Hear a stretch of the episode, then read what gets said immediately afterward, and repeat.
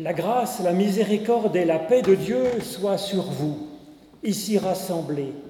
La vie en abondance, grâce sur grâce. C'est l'appel de Dieu qui nous a mis en route pour que nous nous retrouvions à quelques-uns ici ce dimanche. Et c'est une force, et c'est une joie. Nous faisons monter notre louange vers Dieu avec ces mots d'un chrétien d'Égypte du IIIe siècle que toutes ensemble, les admirables créatures de Dieu ne se taisent ni le soir ni le matin, que ne se taisent pas non plus les étoiles, les hautes montagnes, les abîmes des mers et les sources des fleuves, qu'ensemble nous disions notre joie et notre reconnaissance à Dieu, tandis que nous te chantons, toi notre Dieu, notre Père et le Père de Jésus-Christ, que tous les anges répondent Amen. Que puissance, louange et gloire soient à notre Dieu, la source unique de toute vie. Et je vous propose de poursuivre notre louange avec le psaume 25. À toi, mon Dieu, mon cœur monte, ton amour est mon appui, dont je vous propose de chanter les strophes 1, 2 et 4.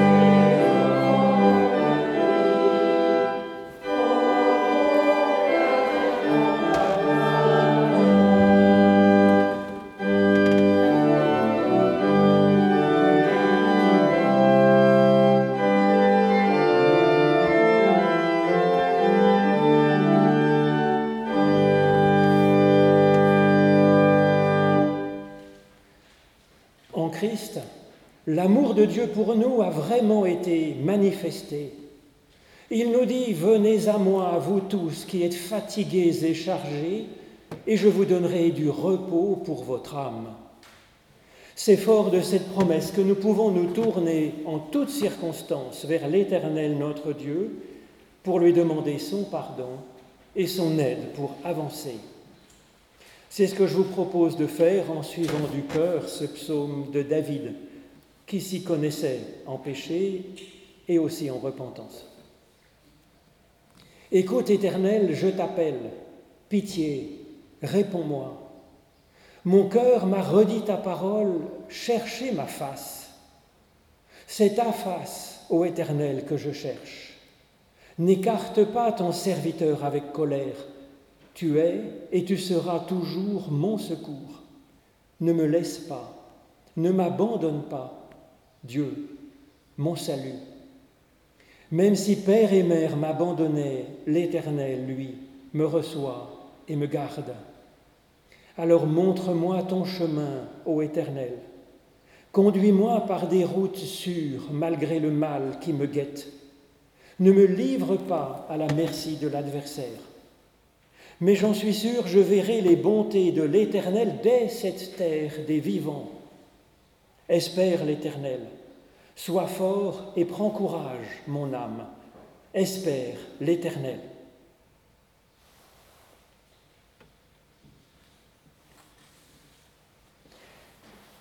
Et nous recevons de Dieu l'assurance de notre pardon et la grâce d'une vie augmentée. En effet, Christ nous dit que votre cœur ne se trouble pas. Ayez confiance en Dieu et ayez confiance en moi. Il y a bien des demeures dans la maison de mon Père. Si cela n'était pas, je vous l'aurais dit. Mais je vais vous préparer une place, et lorsque je m'en serai allé et que je vous aurai préparé une place, je reviendrai et je vous prendrai avec moi, afin que là où je suis, vous y soyez aussi maintenant. En Christ, l'amour de Dieu pour nous a vraiment été manifesté je vous propose de chanter ensemble notre reconnaissance avec le cantique, page 399. Voici l'annonce du salut.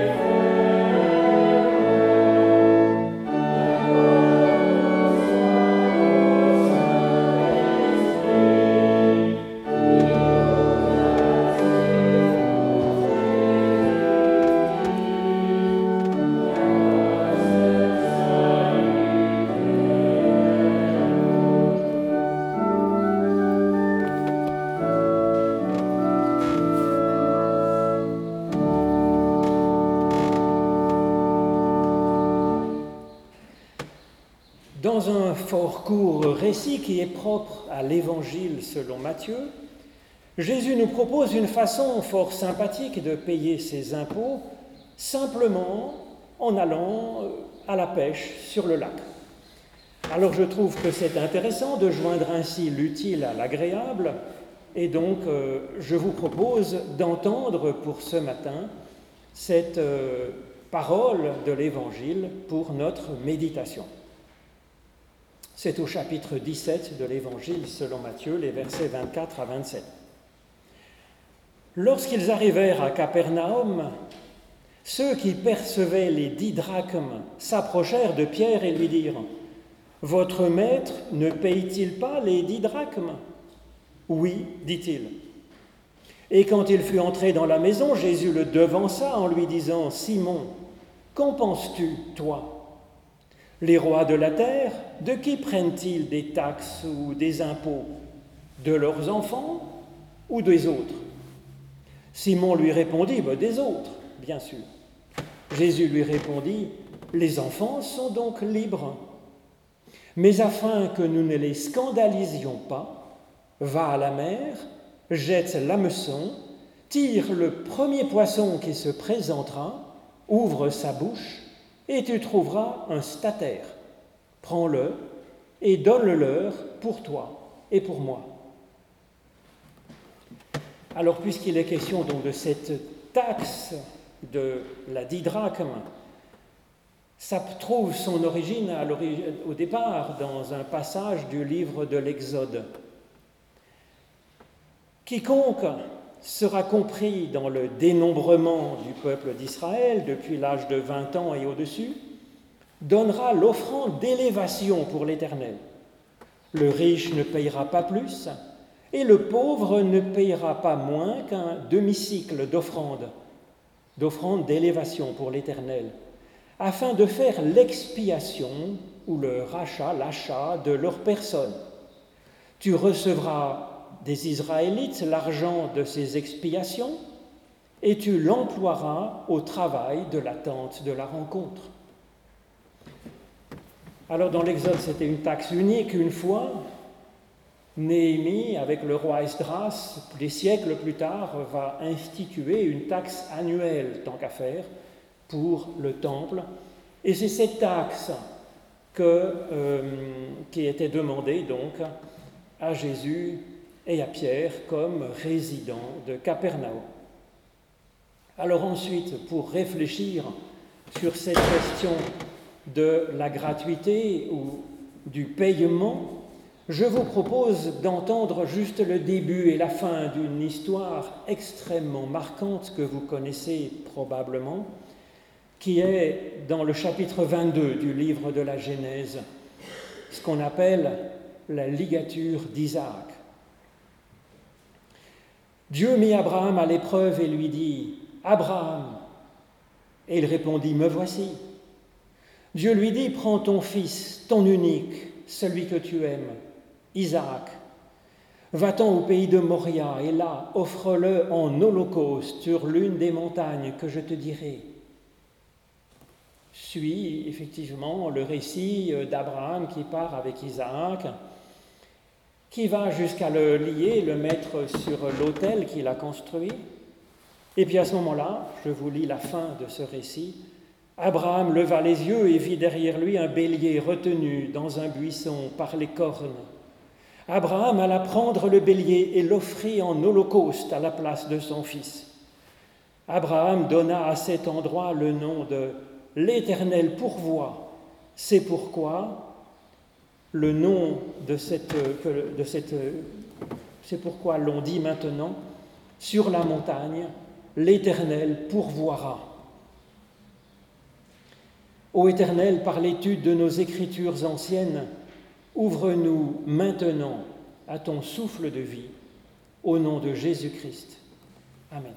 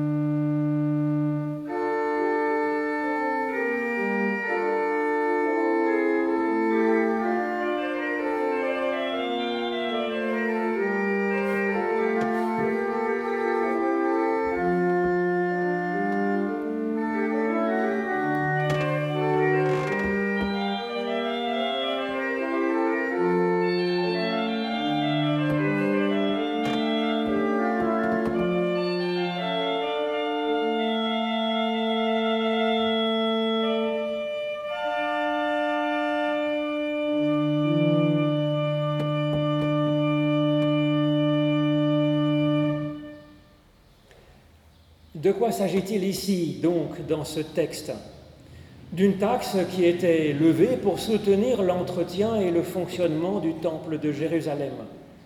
Comme nous le voyons, il était apparemment possible de participer, de payer cette taxe ou de ne pas la payer. Nous savons par ailleurs, par Flavius Joseph et d'autres, que les hommes de la communauté importante des Esséniens avaient décidé de payer la taxe une fois dans leur vie et puis de ne plus payer la taxe annuelle. C'était donc possible de ne pas la payer. C'est peut-être pour ça que les percepteurs de Capernaum s'inquiétaient de savoir si Jésus allait payer la taxe. Car même si Jésus n'est manifestement pas un Essénien, qui était donc fort austère, alors que Jésus aimait rencontrer des gens, même des femmes, qu'il euh, mangeait et qu'il buvait joyeusement. Il n'était pas essénien, mais son cousin, Jean-Baptiste, était de cette sensibilité, donc ça le rendait un peu suspect. Et puis Jésus était souvent assez critique vis-à-vis des autorités du temple, alors peut-être déciderait-il de ne pas payer. Comme Jésus habitait souvent chez Pierre ou chez la belle-mère de Pierre à Capernaum, eh bien c'est à Pierre que les percepteurs s'adressent pour demander si Jésus payerait, avait l'intention de payer la taxe. Pierre répond bille en tête à la place de Jésus, ce qui est bien dans le style du bonhomme en fait. Jésus doit donc encore une fois reprendre Pierre. Et dans la façon dont Jésus va reprendre Pierre, cela nous donne la chance d'avoir un enseignement qui me semble fort profond et assez original dans l'Évangile. La première chose que Jésus enseigne à Pierre, c'est de réfléchir au fond de la question avant de trancher dans une première intuition. Jésus lui dit, Simon, qu'en penses-tu? Qu'en penses-tu, toi, au-delà des évidences? Cette axe ecclésiastique, effectivement, elle s'appuie sur des textes qui remontent à l'Exode. C'est donc précieux. Elle a été ensuite reprise par Néhémie. C'était déjà, ça fait déjà des siècles et des siècles que ces taxes étaient donc payées par les Juifs en Israël et même dans la diaspora. Mais Jésus dit à Pierre que le fait de payer ou de ne pas payer cette taxe mérite une réflexion personnelle, de questionner cette évidence en profondeur en se sentant libre de sa propre opinion vis-à-vis de l'opinion générale. Ces mots de Jésus à Pierre nous encouragent à avoir une démarche réfléchie et responsable, de réfléchir à nouveau frais pour nous-mêmes. Et puis dans ces paroles de Jésus à Pierre, il y a aussi un discret reproche à Pierre, parce qu'effectivement, il n'a pas hésité à répondre à la place de Jésus, ce qui n'est pas génial. S'il avait saisi vraiment la, démarche du Qu'est-ce que tu en penses toi-même?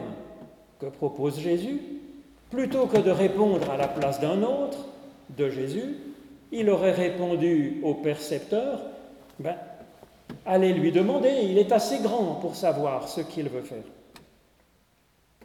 Jésus aide ensuite Pierre à réfléchir sur cette question de payer ou de ne pas payer la taxe avec une petite histoire des rois de ce monde qui ne lèvent en général pas d'impôts sur, eux-mêmes et sur leurs propres enfants.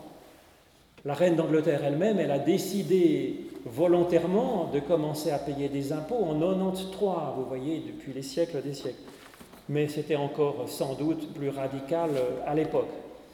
Et donc Jésus relativise le bien fondé de cette taxe ecclésiastique.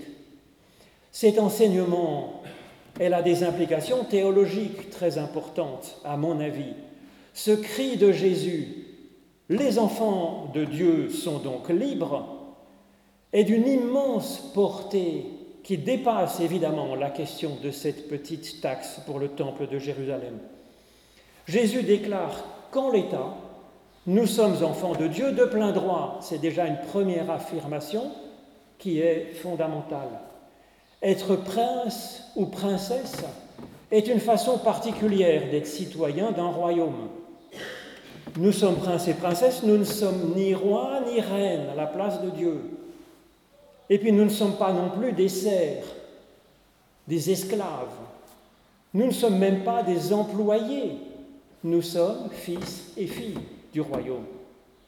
Et donc, en quelque circonstances que ce soit, nous n'avons pas de prix à payer pour avoir notre place dans le peuple de Dieu, comme le pensait le livre de l'Exode, que chacun devait payer sa place, comme euh, à l'opéra ou au cinéma, normalement.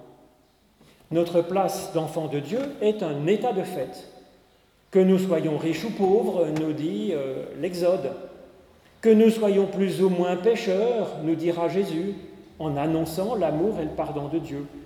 Que nous soyons hommes ou femmes, nous montre Jésus par ses paroles et par ses actes. Et donc c'est précisément cet état de fait qui nous rend libres. Libres de réfléchir, même si c'est imparfaitement, puisque de toute façon nous sommes et nous serons toujours enfants de Dieu. Libres de donner ou non à Dieu en retour, puisque la logique même de Dieu, c'est le don gratuit par l'abondance du bon cœur. Et donc il nous offre une place princière dans le royaume, et comme enfant de Dieu, je suis libre de répondre ou ne pas répondre. C'est Jésus qui le dit comme ça, en passant euh, dans ces quelques petits versets, dans ce texte. Les enfants, de, les enfants sont donc libres. Libres. Alors ça donne le vertige avec cet immense champ des possibles, des opinions, des, chantiers à ouvrir pour que le royaume que nous cherchons à construire avec Dieu soit plus juste, plus fraternel, plus pacifié, plus épanouissant pour chacune et chacun. Et nous savons bien que si nous sommes libres au sens où nous sommes autorisés à faire ce que nous penserons juste, nous sommes loin d'être libres pour ce qui est de nos capacités qui sont limitées et puis de notre caractère, notre propre caractère, qui est souvent des entraves que nous avons du mal à faire tomber. Les enfants de Dieu sont libres, c'est donc une autorisation, et c'est un chantier en cours, une visée pour l'avenir, une promesse de Dieu pour nous personnellement. La question n'est donc pas de payer Dieu une taxe pour acheter notre droit de citoyenneté, notre dignité ou pour acheter son pardon ou des bénédictions spéciales. À la place de cette logique-là, il y a l'Évangile qui donne la paix qui vient de Dieu. Et il y a une impatience en retour que cette promesse se réalise et donc de recevoir de Dieu aujourd'hui un supplément de force, un supplément d'intelligence, un supplément de cœur, afin qu'effectivement nous soyons encore un peu plus réellement libérés. Alors pourquoi est-ce que Jésus paye donc la taxe? Ce qui le choquait profondément dans cette histoire, c'est que la taxe soit obligatoire et qu'elle soit soi-disant pour euh, avoir sa place dans euh, le royaume de Dieu, pour exister devant Dieu. Mais s'il s'agit de la payer volontairement, ben cela concorde alors à la logique de, de Dieu lui-même, qui est celle du don gracieux qui vient du cœur. Ce changement de logique, c'est une question ancienne dans la Bible et une question si importante, à la fois en théologie, dans ce qu'on appelle l'économie du salut, et à la fois aussi dans nos rapports humains, bien entendu. Certains pensaient que notre alliance avec Dieu était de type conditionnel. Dieu bénissant ceux qui suivent bien euh, la loi euh, fixée, la lettre de la loi, et puis punissant ceux qui ne filent pas bien droit. C'est ce que l'on peut lire, par exemple, à de multiples reprises dans l'alliance du Deutéronome. Et puis il y a une autre alliance, l'alliance avec Abraham, qui est différente. Elle est inconditionnelle. Dieu bénit Abraham et lui promet qu'il sera bénédiction pour une multitude. Abraham mettra seulement du temps à s'ajuster avec Dieu, mais il n'y a pas de prix à payer. Tout est donné au départ. Abraham va ensuite découvrir que ce n'est pas à lui de se sacrifier pour avoir la bénédiction de Dieu, qu'il a encore moins à sacrifier son propre fils, quelle horreur, c'est Dieu lui-même qui offre le mouton du sacrifice. Et c'est Dieu qui va appeler, rappeler à Abraham la bénédiction qu'il avait déjà donnée avant, en fait. C'est ce changement de logique que Jésus rappelle ici, passant du donnant-donnant, taxe contre bénédiction, à la logique de la bénédiction donnée et des fruits annoncés. Alors pour nous rappeler cet épisode central dans la saga d'Abraham, nous avons la chance d'avoir une citation de cet épisode sur la tranche de nos pièces de 5 francs depuis 1850. Dominus providevit. L'Éternel y pourvoira. C'est une confession foi fondamentale dans la théologie de la grâce de Dieu. Il n'y a pas de taxe à payer, pas même une thune, pour être pardonné, ni pour être libéré, ni pour avoir le droit d'être enfant de Dieu, ni pour être béni par Dieu. Rien à sacrifier, ni notre avenir, ni notre espérance. Pourtant, Jésus appelle à donner. Ce n'est pas que ce soit rendu nécessaire par Dieu, puisque sa logique est celle du don gratuit. Si Jésus pense qu'il est bon de donner quand même, c'est de donner afin que nous ne les scandalisions pas. En grec, ce verbe scandaliser, ça n'a pas le sens banal que ça a en français de fâcher les gens. Le terme scandaliser, c'est un mot très théologique dans la Bible. Il signifie de scandaliser quelqu'un, c'est provoquer sa perte, provoquer son manque de foi, troubler sa relation à Dieu et donc avec la source même de la vie. Pour le reste, jamais Jésus n'a eu peur euh, de choquer les gens, euh, de les troubler avec des paroles ou avec des gestes qui lui semblaient utiles. Et donc en quoi le fait de ne pas payer la taxe ecclésiastique pourrait scandaliser les gens, provoquer une perte de chance au point de vue spirituel? Eh bien c'est que cette taxe, elle allait à l'entretien donc du temple et du culte c'est-à-dire la dimension collective de la religion. Or Jésus, il insiste énormément tout au long de ses paroles sur le côté individuel de la réflexion de chacun, de la prière personnelle, de la relation intime avec Dieu, afin que notre réflexion et notre prière soient la plus, la plus sincère, la plus libre, la plus authentique possible. Jésus insiste même que la prière du fidèle soit dans sa propre chambre, qui devient alors le lieu où Dieu se rend présent, dans un sens le temple. Alors si Jésus refusait en plus de soutenir le temple de Jérusalem, cela pourrait être pris comme s'il disqualifiait la dimension collective de la religion, de la recherche de Dieu. Ce qui ne serait pas bon, parce que même si la visée, c'est la relation intime et personnelle avec Dieu, chacun a Dieu, la dimension collective est néanmoins un exercice indispensable en aval, pour, euh, en amont pour euh, se, stimuler euh, mutuellement dans cette recherche de Dieu, et en aval pour faire corps ensemble par l'Esprit de Dieu et pour être au service les uns des autres. Jésus est certes un homme de réflexion et de prière dans son fort intérieur et dans la solitude de la montagne, comme on le voit souvent. Mais il est aussi un homme de foi qui s'exprime en public, un homme qui discute ardemment et un homme qui agit au nom de sa foi dans le monde. C'est donc comme une respiration, une fois vécue dans l'intime, et une action qui peut d'autant plus alors penser au salut des autres qui nous entourent que l'on n'a plus à se préoccuper à acheter notre propre petit salut éternel, ni à acheter les bénédictions courantes, puisque Dieu les donnera comme il le veut et comme il le peut, avec abondance. Jésus appelle donc Pierre à donner. Oui, mais ce n'est plus une taxe, car Dieu a déjà pourvu et que Dieu pourvoira encore. Jésus indique à Pierre ensuite une façon donc de faire pour ainsi payer notre écho. Il s'agit d'attraper ce que Dieu a déjà pourvu pour le donner nous-mêmes ensuite autour de nous, libéralement. Pierre était pêcheur de poissons, nous le savons, il avait une entreprise de pêche assez honorable sur le lac de Galilée qui lui aurait largement permis de payer euh, les dix drachmes, évidemment. Bon, Jésus non plus n'aurait pas eu de mal à payer puisqu'ils avaient une cagnotte pour aider les pauvres. Mais donc Jésus a appelé Pierre, qui était pêcheur de poissons, à devenir pêcheur d'hommes, pêcheur d'humains. C'est ce que l'on voit dans le début de l'évangile selon Matthieu.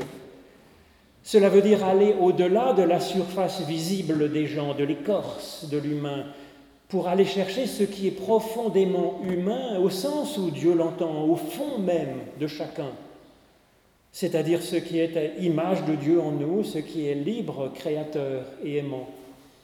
C'est donc le métier de Pierre, ce métier, de pêcheur d'humains qu'il est appelé à faire. C'est son métier qu'il est appelé à faire pour chercher par-dessus tout, le trésor, nous dit Jésus, qui est dans la bouche de l'humain qu'il va rencontrer. Que ce soit cela, cette valeur précieuse qui est dans la bouche de ce qui est bon poisson dans l'autre, qu'il va pouvoir recueillir pour l'offrir et faire vivre les autres, plutôt que de scandaliser les autres en les abandonnant, pour ne s'occuper que de son propre petit salut éternel ou euh, temporel, faire cette démarche d'aller à la pêche et chercher les bonnes paroles dans la bouche des autres. Et mais l'histoire s'arrête sur cette consigne que Jésus donne à Pierre. Le miracle lui-même n'est pas raconté, ce qui est unique dans tous les récits miracles de la Bible.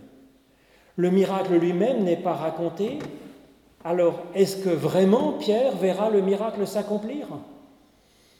Dans la Bible, quand une histoire reste ainsi en suspens, sur un trois points de suspension, c'est afin que nous écrivions la suite de l'histoire avec notre propre vie. Alors je suis persuadé que nous trouverons de l'or, de l'argent et des perles précieuses dans la bouche des personnes que nous aimons assez fort pour nous intéresser à ce cœur divin qui bat au fond de chacun. Oui, des trésors sont là pour faire vivre de cette vie divine qui est toujours un miracle inattendu. Et pour nous le rappeler que ce miracle arrive, arrivera encore, nous avons dans notre poche parfois une pièce de monnaie en simple cuivre et nickel qui nous dit que Dieu y pourvoit, y a pourvu et y pourvoira encore le trésor est sur la tranche. Amen.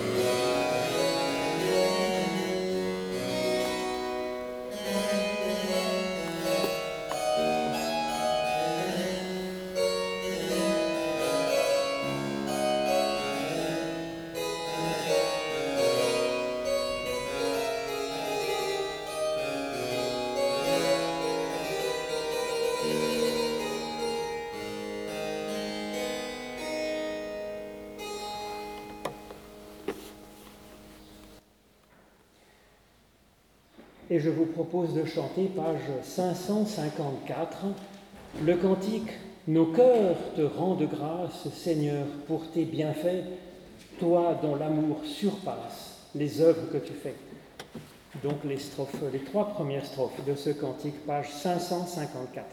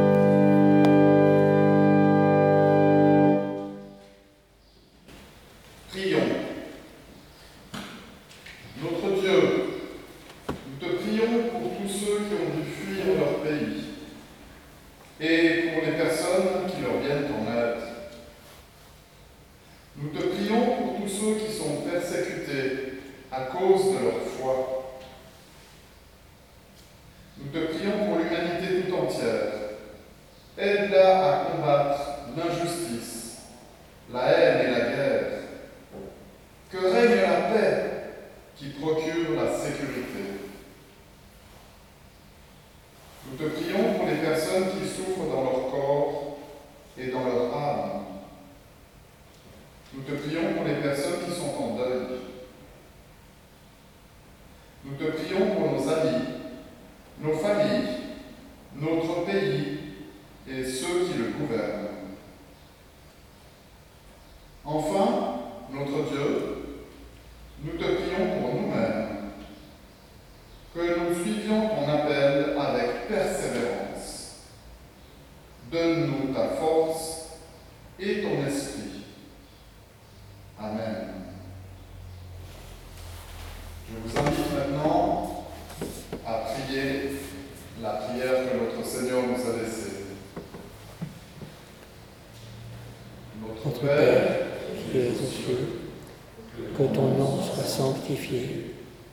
ton règne vienne, que ta volonté soit faite sur la terre comme au ciel. Donne-nous aujourd'hui notre pain de ce jour. Pardonne-nous nos offenses, comme nous pardonnons aussi à ceux qui nous ont offensés. Et ne nous laisse pas entrer en tentation, mais délivre-nous du mal. car c'est à toi qu'appartiennent le règne, la puissance et la gloire pour les siècles des siècles. Amen.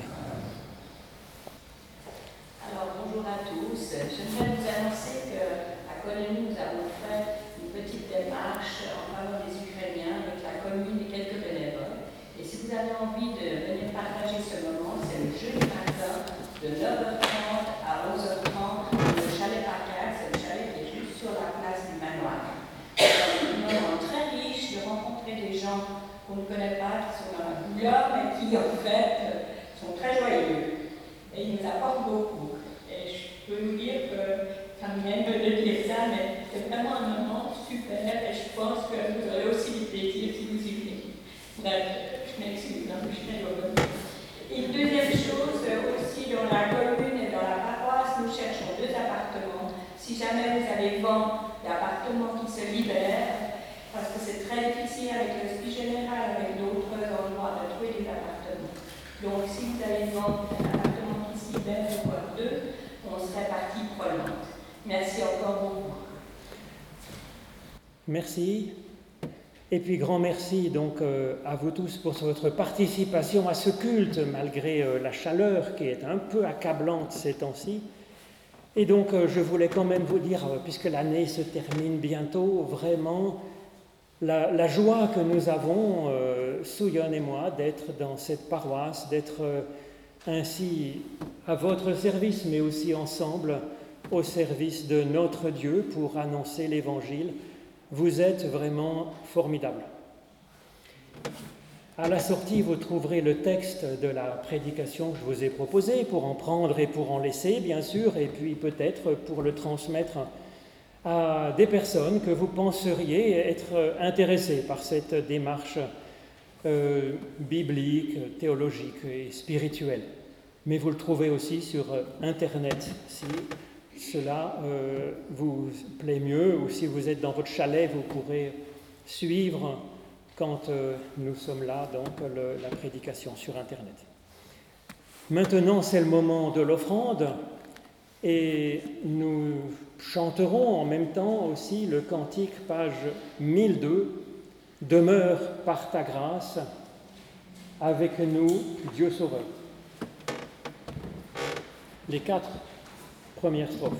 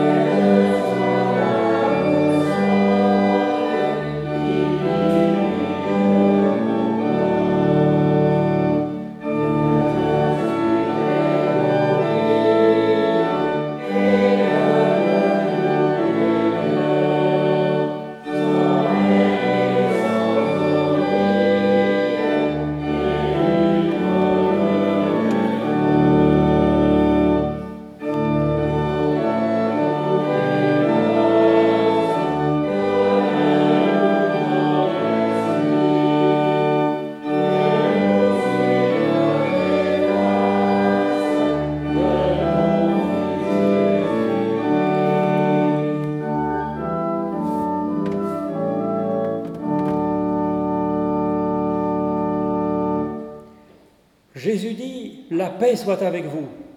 Comme le Père m'a envoyé, moi aussi je vous envoie. Après ces paroles, il souffla et dit, Recevez l'Esprit Saint. Nous recevons la bénédiction de Dieu qui nous dit ce souffle de Dieu sur nous, au singulier. L'Éternel te bénit et te garde. L'Éternel fait resplendir sur toi sa lumière et t'accorde sa grâce. L'Éternel lève son visage vers toi et te donne la paix à ton âme. Alors sois béni par tout être porteur d'un souffle de vie, Ô Dieu, source de vie, de mouvement et d'être. Alors il y a une innovation pour la sortie. J'espère que Norberto a été tenu au courant comme prévu, c'est qu'il y a certaines personnes de la paroisse qui ont demandé, et nous avons mis ça à l'étude du conseil presbytéral, du conseil de paroisse, qu'effectivement, après la bénédiction, bien, nous partions debout comme envoyés dans le monde, accompagnés par un jeu d'orgue joyeux, qu'effectivement, c'est plus dans la dynamique de cette bénédiction que nous partons donc euh, dès la fin de la bénédiction pour aller vers l'extérieur. Alors, c'est ce que je vous propose de faire maintenant, donc pendant le beau jeu d'orgue que nous a préparé Norberto pour le pot à la sortie.